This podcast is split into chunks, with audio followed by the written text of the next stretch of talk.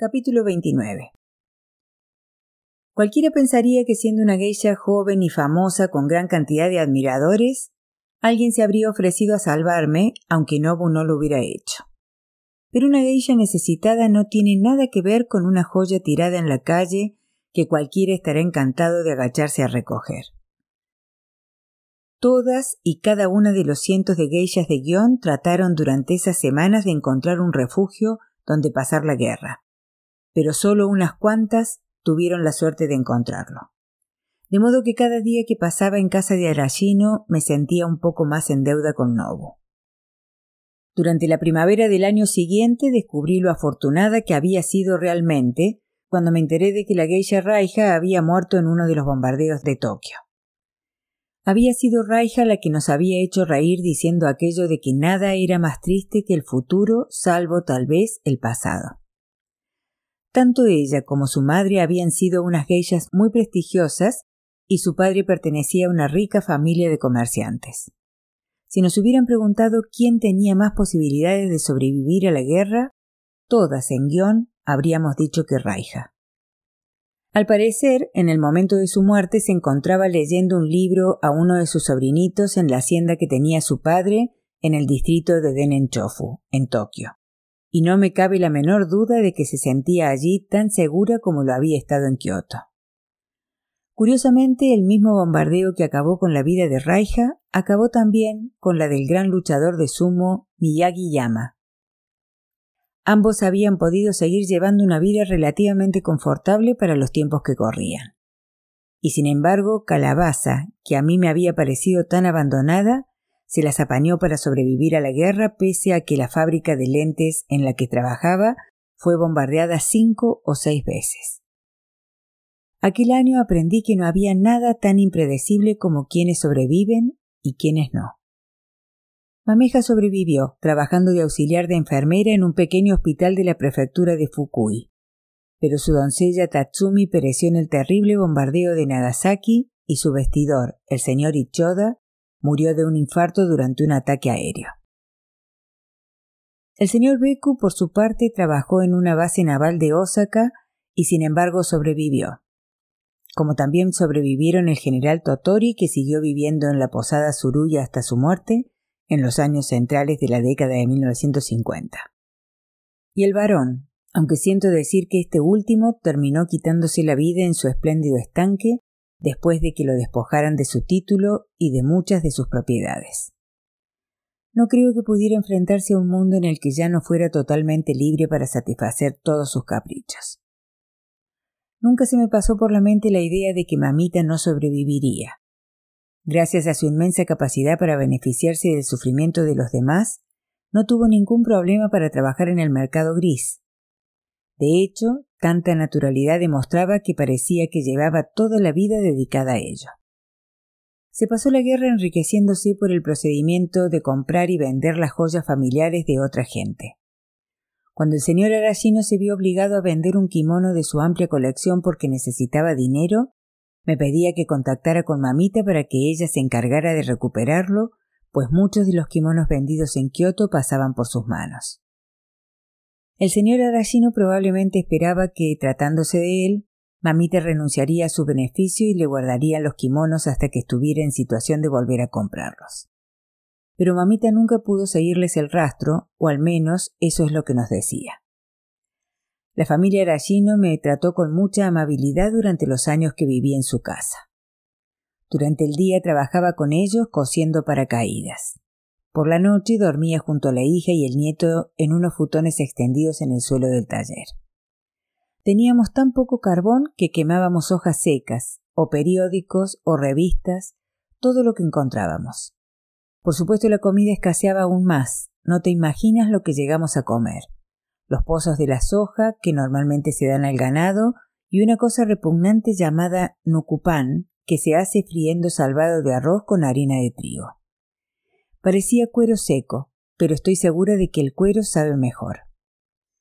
Muy de cuando en cuando nos llegaban pequeñas cantidades de papas y batatas, mojama de ballena, salchichas de carne de foca y a veces sardinas, que en Japón siempre se han utilizado como abono. Adelgacé tanto durante esos años que nadie me habría reconocido en las calles de Guión. Algunos días el nietecito de la familia, Yuntaro, lloraba de hambre, y entonces era cuando el señor Arashino decidía vender uno de los kimonos de su excelente colección. Aquello era lo que los japoneses llamamos vida de cebolla. Nos íbamos despojando de una capa tras otra sin parar de llorar todo el tiempo. Una noche en la primavera de 1944, cuando no llevaba viviendo con los arachinos más de unos tres o cuatro meses, sufrimos nuestro primer ataque aéreo. Era una noche tan clara que se veían las siluetas de los bombarderos que pasaban zumbando sobre nosotros. Y también lo que entonces nos parecieron estrellas fugaces y que no era sino la artillería antiaérea disparada desde tierra que explotaba junto a ellos. Temimos oír el espantoso silbido y ver estallar en llamas a nuestro alrededor la ciudad de Kioto. Y de haber llegado a suceder esto, nuestras vidas habrían acabado entonces, independientemente de que hubiéramos perecido o no, pues Kioto es tan delicada como las alas de una mariposa. Si la hubieran aplastado, nunca se habría recuperado como lo hicieron Osaka, Tokio y tantas otras ciudades. Pero los bombarderos nos pasaron por alto no solo esa noche, sino muchas más. Muchas noches la luna estaba roja por los fuegos de Osaka y a veces había ceniza flotando en el aire como hojas de otoño, incluso en Kioto, que está a 50 kilómetros de allí. Como se puede uno imaginar, yo estaba muy preocupada por Nobu y por el señor presidente, cuya empresa estaba basada en Osaka y que tenían casa allí. También pensaba en qué habría sido de mi hermana Satsu. Creo que desde que había huido, en lo más profundo de mí, no había dejado de esperar que un día la vida volviera a reunirnos, aunque nunca lo había pensado conscientemente. Pensaba que tal vez me escribiría a Loquilla Nita, o que volvería a Kioto a buscarme. Pero una tarde que había sacado a dar un paseo por el río al pequeño Yuntaro, e íbamos tomando guijarros de la orilla y tirándolos al agua, comprendí claramente que Satsu nunca volvería a buscarme a Kioto. Al estar viviendo yo misma muy pobremente me di cuenta de que viajar porque sí a una ciudad lejana estaba fuera de toda consideración. Y además, aunque llegara a venir, Satsu y yo no nos reconoceríamos si nos cruzamos en la calle. Y con respecto a la fantasía de que me escribiera, bueno, ahí me veía como una chica estúpida, pues que no me había llevado años enterarme de que Satsu no tenía forma de saber el nombre de la Oquilla Nita? Aunque quisiera, no podría escribirme a no ser que hubiera contactado al señor Tanaka y eso no lo haría nunca. Mientras Yuntaro seguía tirando piedrecitas al agua, me agaché a su lado y me eché agua por la cara, sonriéndole para hacerle creer que lo hacía para refrescarme. Esta pequeña treta debió de funcionar porque Juntaro no pareció darse cuenta de nada. La adversidad es semejante a un vendaval, y no me refiero solo a que nos impida ir a lugares en los que de no ser por ella habríamos ido. También se lleva de nosotros todo salvo aquello que no se puede arrancar, de modo que cuando ha pasado nos vemos como realmente somos, y no como nos habría gustado ser. La hija del señor Arashino, por ejemplo, sufrió la muerte de su marido durante la guerra y tras ello se entregó a dos cosas cuidar a su pequeño y coser paracaídas para los soldados. Parecía no importarle nada más. Conforme adelgazaba sabía dónde iba cada gramo que perdía. Hacia el final de la guerra se aferró a aquel niño como si estuviera al borde de un precipicio y solo él pudiera impedirle caer. Como yo ya había pasado antes por la adversidad, lo que aprendí de mí misma entonces fue como un recordatorio de algo que supe en su día y que casi había olvidado, es decir, que bajo las ropas elegantes y el dominio de las artes de la danza, que bajo mi amena y sagaz conversación, mi vida no tenía ninguna complejidad, sino que era tan simple como una piedra que cae por su propio peso. Mi único objetivo durante los últimos diez años había sido ganarme el afecto del presidente. Un día tras otro contemplaba los bajíos del río Camo que pasaba justo debajo del taller, y a veces echaba al agua un pétalo o una pajita, sabiendo que la corriente lo llevaría hasta Osaka antes de desaparecer en el mar. Me decía que tal vez el presidente podría asomarse una tarde a la ventana de su despacho y ver aquel pétalo o aquella pajita y tal vez pensar en mí. Pero no tardó en pasárseme una perturbadora idea por la cabeza. Aunque era bastante poco probable, podría suceder que efectivamente el presidente lo viera, pero aún así, aun cuando viendo pasar un pétalo por el río se reclinara en su asiento para pensar en las mil cosas que éste le evocaba, yo no sería una de ellas. Cierto era que había sido amable conmigo en muchas ocasiones, pero él era en general un hombre amable. Nunca había dado la más mínima señal de reconocer en mí a la niña que había consolado en el pasado o de percibir mi cariño o mi preocupación por él. Un día llegué a una conclusión al respecto, más dolorosa aún en muchos sentidos que mi súbita comprensión de que no era muy probable que Satsu y yo volviéramos a encontrarnos. Había pasado la noche anterior dando rienda suelta a un perturbador pensamiento. Por primera vez me atreví a preguntarme qué pasaría si llegaba al final de mi vida y el presidente seguía sin fijarse especialmente en mí. A la mañana siguiente estudié detenidamente mi horóscopo esperando encontrar algún signo de que no estaba viviendo una vida carente de todo sentido.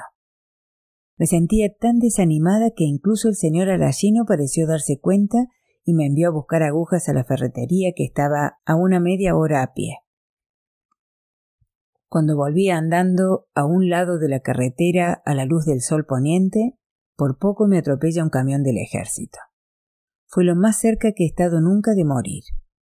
Solo la mañana siguiente reparé que el horóscopo me había advertido en contra de viajar en esa dirección, la de la rata, que era en la que estaba la ferretería. Solo buscaba signos relativos al presidente y por eso no me había fijado en la advertencia. A partir de esa experiencia comprendí el peligro de centrarse solo en lo que no está. ¿Qué pasaría si llegaba al final de mi vida y comprendía que la había pasado día tras día esperando a un hombre que nunca se me acercaría? Qué pena tan insufrible sería darme cuenta de que apenas había paladeado las cosas que había comido o visto los lugares en los que había estado porque solo podía pensar en él, incluso cuando la vida se me estaba escapando de las manos.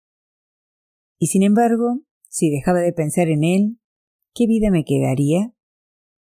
Sería como una bailarina que se ha pasado ensayando desde la infancia una representación que nunca llega a tener lugar.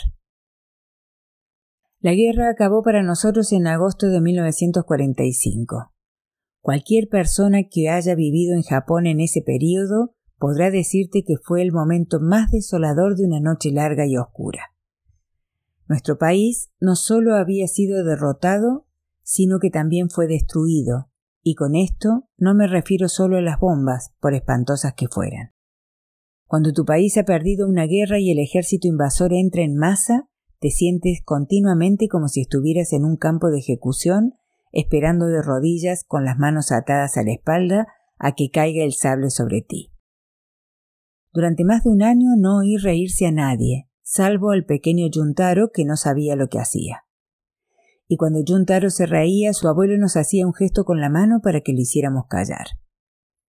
He observado a menudo que los hombres y mujeres que fueron niños durante esos años son especialmente serios. No oyeron reír mucho en su infancia. Hacia la primavera de 1946, todos habíamos llegado a la conclusión de que superaríamos la prueba de la derrota. Incluso había quienes pensaban que Japón se renovaría. Todas esas historias sobre las violaciones y las matanzas por parte de los soldados americanos que entraron en el país no eran ciertas, y de hecho poco a poco nos fuimos dando cuenta de que los americanos en conjunto eran francamente amables. Un día pasó por nuestra zona un convoy de camiones llenos de soldados americanos. Los observé junto al resto de las mujeres del vecindario. Durante los años que habían pasado en Guión, había aprendido a considerarme habitante de, un mundo especial que me separaba del resto de las mujeres. De hecho, me sentía tan separada que durante todos aquellos años apenas me preguntaba cómo vivían las otras mujeres, incluso las mujeres de los hombres a los que divertía.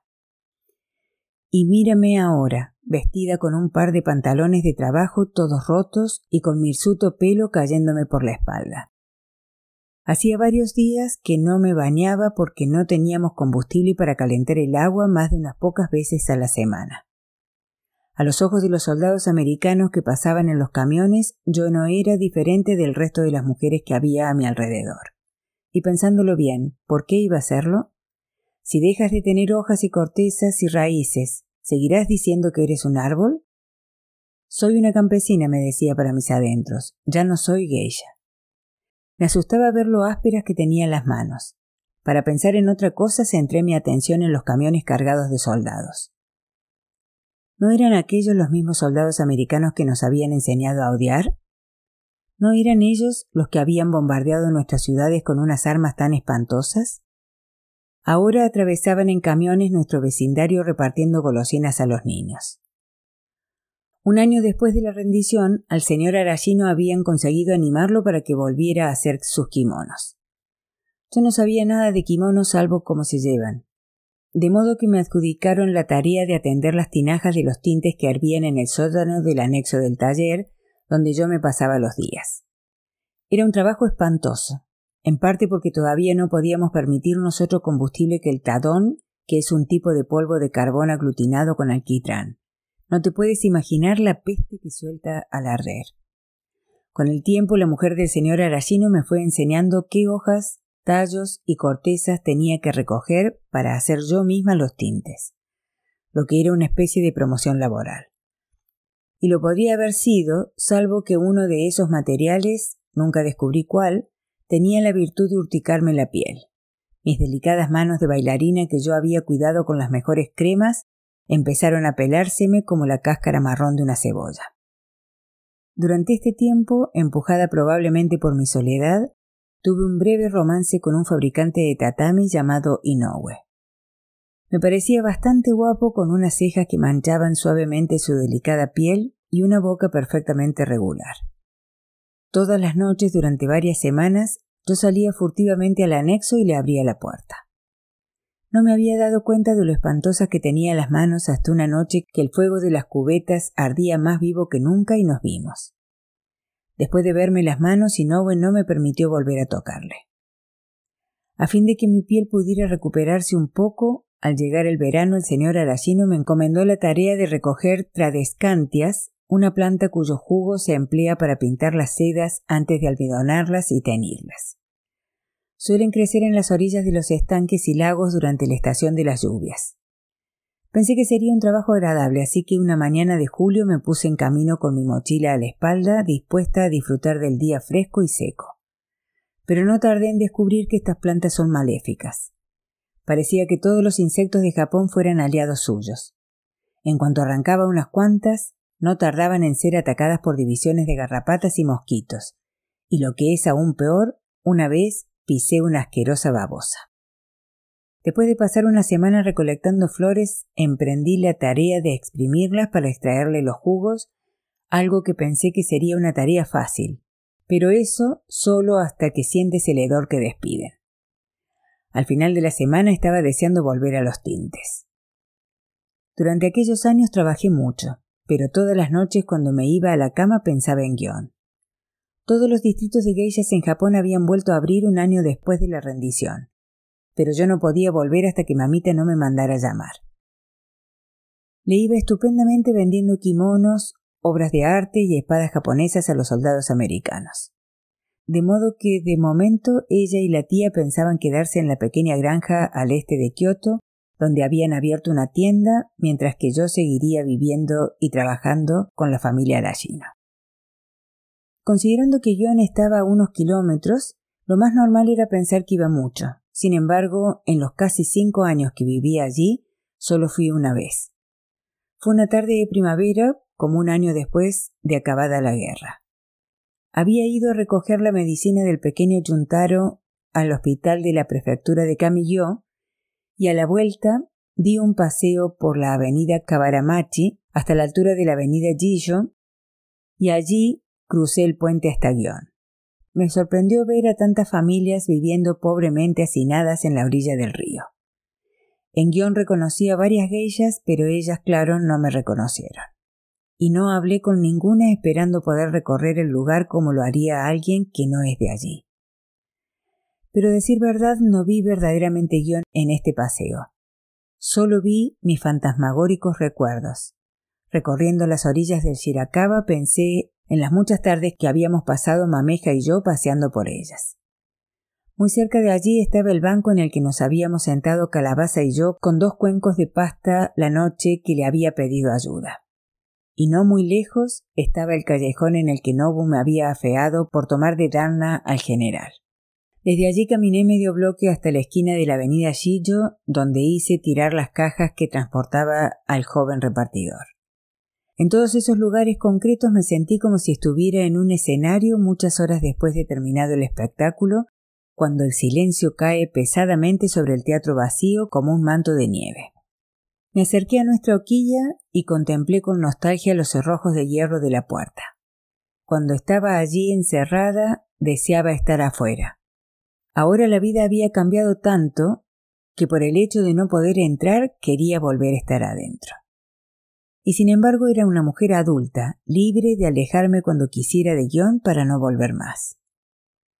Una fría tarde de noviembre, tres años antes después del final de la guerra, me estaba calentando las manos con el vapor que salía de las cubetas de los tintes cuando la señora Arashino entró en el anexo a decirme que una persona quería verme. Supe por su expresión que no se trataba de alguien del vecindario. Pero no te puedes imaginar mi sorpresa cuando al subir la escalera vi a Nobu. Estaba sentado en el taller con el señor Arashino con una taza de té vacía en la mano, como si ya llevara allí un rato charlando. El señor Arashino se puso en pie al verme. Tengo cosas que hacer aquí al lado, Nobusan, dijo. Pueden quedarse aquí y charlar lo que quieran. Es un placer que haya venido a vernos. No se haga ilusiones, Arashino, contestó Nobu. Sayuri es la persona que he venido a ver. Pensé que Nobu no era muy amable diciendo aquello y desde luego no tenía nada de divertido, pero el señor Arashino se echó a reír y cerró la puerta tras él al salir. Creía que el mundo ya no era el mismo, dije, pero no es así, pues Nobu-san no ha cambiado un ápice. Yo no cambio nunca, respondió, pero no he venido aquí a parlotear. Quiero saber qué te pasa. No me pasa nada, ¿acaso Nobu-san no ha recibido mis cartas? Todas tus cartas parecen poemas. Nunca hablas de nada, salvo de los hermosos arroyos que corren y otras tonterías por el estilo. Pero no, Busan, no volveré a perder el tiempo en escribirle una carta. Para lo que cuentas, igual da. ¿Por qué no puedes decir las cosas que quiero saber, como cuándo piensas volver a guion? Todos los meses telefoneo a la casa de té y Chiriqui preguntando por ti y la dueña me da una excusa u otra. Creí que te iba a encontrar horriblemente enferma. Estás más delgada, supongo, pero tienes buen aspecto. ¿Qué te retiene aquí? Todos los días pienso en guion, dice ella. Tu amiga Mameja regresó ya hace más de un año. Incluso Michizono, con lo vieja que es, apareció el día de la reapertura. Pero nadie ha podido decirme por qué no vuelves a Yuri. Si quiere que le diga la verdad, la decisión no es mía. Estoy esperando que mamita vuelva a abrir la hoquilla. Tengo yo tantas ganas de volver a guion como no Busan de verme allí. Entonces llama a esa mamita tuya y dile que ya ha llegado el momento. Llevo seis meses esperando pacientemente. ¿Entendías lo que te decía en mis cartas? Cuando me decía que quería que volviera a guion entendía que esperaba verme allí pronto. Cuando digo que quiero verte en guion, lo que quiero decir es que hagas las maletas y vuelvas a guion. No entiendo por qué tienes que esperar a que vuelva esa mamá tuya. Si no ha tenido un buen juicio de volver todavía es que es una estúpida. Poca gente habla bien de ella, pero le aseguro que estúpida sí que no es. Nobusan incluso la admiraría si llegara a conocerla. Se está ganando estupendamente la vida vendiendo souvenirs a los soldados americanos. Los soldados no se quedarán para siempre. Dile que tu buen amigo Nobu quiere verte en guion. Y tras decir esto, sacó un paquetito con su única mano y lo tiró delante de mí en la estera. Luego se cayó limitándose a mirarme mientras bebía su té. ¿Qué me tira, Nobusan? pregunté. Es un regalo que te he traído, ábrelo. Si Nobusan me hace un regalo, primero tengo que darle yo el mío. Me dirigí a un rincón del taller donde tenía un baulito con mis pertenencias y saqué un abanico que ya hacía tiempo había pensado darle a Nobu. Puede parecer que un abanico es muy poco regalo para un hombre que me libró de la vida en las fábricas, pero para las geishas el abanico que utilizaba en la danza es un objeto sagrado. Y este no era un abanico sin más, sino que era el que me había regalado a mí mi maestra cuando llegué al nivel Shijo de danza Inoue. Nunca había oído de ninguna geisha que se hubiera separado de un objeto tal, y por eso había decidido dárselo. Envolví el abanico en un trozo de algodón y se lo entregué. Se extrañó al abrirlo como había supuesto. Le expliqué lo mejor que pude por qué quería que lo tuviera él. Es muy amable de tu parte, dijo, pero no me lo merezco. Dáselo a alguien a quien le guste la danza más que a mí. No se lo daría a nadie más. Forma parte de mí y yo se lo he dado a Nobusan. En ese caso te lo agradezco mucho y lo cuidaré. Ahora abre el paquete que te he traído. Envuelta en papel y cordel y protegida con varias capas de hojas de periódico, había una piedra del tamaño de un puño. Creo que yo me quedé tan sorprendida al ver aquella piedra como se había quedado Nobu al ver mi abanico. Cuando la examiné de cerca me di cuenta de que no era una piedra sino un trozo de hormigón. Lo que tienes en la mano es un trozo de escombro de nuestra fábrica de Osaka, me explicó Nobu. Dos de nuestras fábricas han sido destruidas existe el peligro de que nuestra compañía no logre sobrevivir los próximos años. De modo que ya ves, si tú me dabas un trozo de ti con el abanico, supongo que yo te estoy dando también un trozo de mí. Si es un trozo de Nobusan, lo cuidaré. No te lo he dado para que lo cuides. Es un trozo de hormigón. Quiero que me ayudes a convertirlo en una hermosa joya que será para ti. Si Nobusan sabe cómo hacerlo, no tiene más que decírmelo y todos seremos ricos. Tengo un trabajito para ti en guion. Si sale como espero, en un año más o menos nuestra compañía volverá a estar en pie. Cuando te pida que me devuelvas ese trozo de cemento para sustituirlo por una joya, habrás llegado el momento de convertirme en tu dana. Me quedé helada al oír estas palabras, pero no lo dejé ver. Qué misterioso, Nobusan. ¿Un trabajo que podría hacer yo y que sería útil para la compañía Ibamura? Es una tarea espantosa, no te mentiría. Durante los dos años anteriores al cierre de guion había un hombre llamado Sato que solía ir con frecuencia como invitado de las recepciones del gobernador. Quiero que vuelvas a guion y que lo acompañes. Me reí al oírlo. ¿Eso es una tarea espantosa? Por mucho que no Busan lo deteste, estoy segura de que he tenido que acompañar a peores hombres. Si lo recuerdas sabrás exactamente lo espantoso que es ese hombre. Es irritante. Se comporta como un cerdo. Me dijo que siempre se sentaba enfrente de donde tú estabas para poder mirarte. Solo habla de ti. Eso cuando habla, porque mayormente se limita a sentarse sin decir nada. Puede que lo hayas visto el mes pasado en las revistas, pues lo nombraron consejero del ministro de Hacienda. Pues ya debe ser listo, exclamé yo. Bueno, no es para tanto. Hay por lo menos quince consejeros. Sé que bebe como una esponja, es lo único que le he visto hacer. Es una tragedia que un hombre como este pueda afectar el futuro de una gran empresa como la nuestra. Qué malos tiempos nos ha tocado vivir, Sayuri. No debe decir eso, Nobusan. ¿Y por qué no? Nadie me va a oír. No se trata de que lo oigan o dejen de oírlo. Es su actitud lo que no está bien. No debería decir una cosa así. ¿Y por qué no? La empresa nunca ha ido peor. A lo largo de toda la guerra el presidente logró resistirse a lo que el gobierno le ordenaba hacer.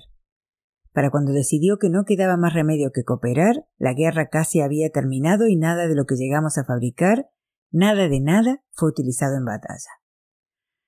Pero, ¿ha impedido esto acaso que los americanos clasificaran a la compañía eléctrica Ibamura entre los Aibatsu exactamente igual que Mitsubishi? Es ridículo. Comparada con Mitsubishi éramos como una golondrina mirando a un león. Y todavía hay algo peor. Si no logramos convencerle de nuestra causa, Ibamura será incautada y sus acciones vendidas para pagar indemnizaciones de guerra. Hace dos semanas habría dicho que esto era malo, pero ahora resulta que los americanos han elegido a este Sato para que informe. Esos americanos se creen muy listos por haber elegido a un japonés, pero antes preferiría ver a un perro realizando esa labor que a ese hombre. Nobu se interrumpió de pronto. Pero, ¿qué demonios te pasa en las manos? Desde que había subido había hecho todo lo posible por mantener mis manos ocultas. pero estaba claro que Nobu las había visto. El señor Arashino me encomendó el trabajo de preparar los tintes. Espero que él sepa cómo se quitan las manchas, dijo Nobu. No puedes volver así a Gion. Nobu-san, las manos son el menor de todos mis problemas. No estoy segura de que pueda volver a Gion. Haré todo lo que pueda por convencer a mamita, pero realmente no depende de mí. Además, seguro que hay otras geishas que podrían servir. No, no hay otras geishas. Escúchame. El otro día llevé a este sato a una casa de té junto a una docena más de personas.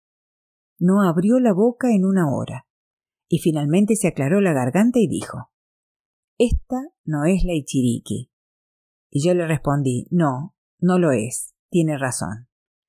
Él gruñó como un cerdo y dijo Sayuri frecuenta la Ichiriki. Y a esto yo le respondí No, señor consejero, si Sayuri estuviera en guion, no habría dejado de venir a acompañarnos. Pero ya le he dicho que no está en guion. Tras esto, echó mano a su copa. Espero que fuera con él más cortés que eso, dije yo. Claro que no lo fui. Lo puedo soportar media hora, después dejo de ser responsable de lo que digo. Por eso quiero que vuelvas. Y no me vuelvas a decir que no depende de ti. Me lo debes, lo sabes perfectamente. Además, la verdad es que me gustaría tener la oportunidad de pasar un tiempo contigo. A mí también me gustaría pasarlo con usted, Nobusan. No te hagas ilusiones cuando vengas. Creo que después de todos estos años no me queda ninguna. Pero, ¿se refiere Nobusan a algo en particular? Lo que quiero decir es que no esperes que en un mes sea tu Danna. A eso me refiero. Hasta que la empresa no se haya recuperado, no estoy en posición de poder hacer semejante oferta. He estado muy preocupado con el futuro de la empresa.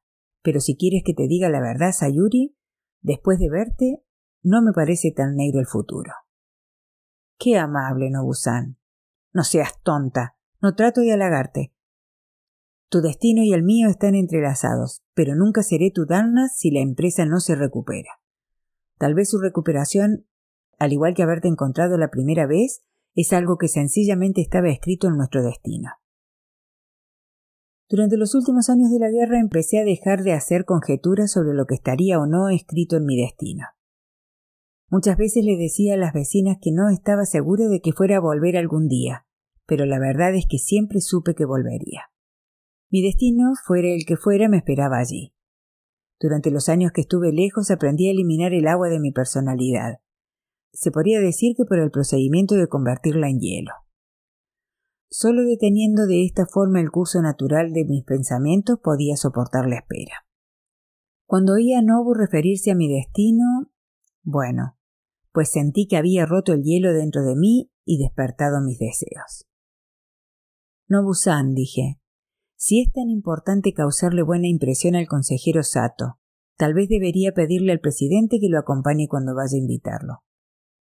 El presidente es un hombre muy ocupado. Pero si el consejero es importante para el futuro de la compañía. Nobu se levantó para irse porque tenía que estar de vuelta en Osaka antes del anochecer. Le acompañé a la entrada y le ayudé a ponerse el abrigo y los zapatos, y le coloqué el sombrero en la cabeza. Cuando acabé, se me quedó mirando un buen rato. Pensé que estaba a punto de decirme que me encontraba muy hermosa, pues este era el tipo de comentario que solía hacerme cuando me miraba fijamente sin razón alguna para hacerlo. Demonios, Ayuri, si pareces de verdad una campesina, exclamó y se volvió frunciendo el ceño.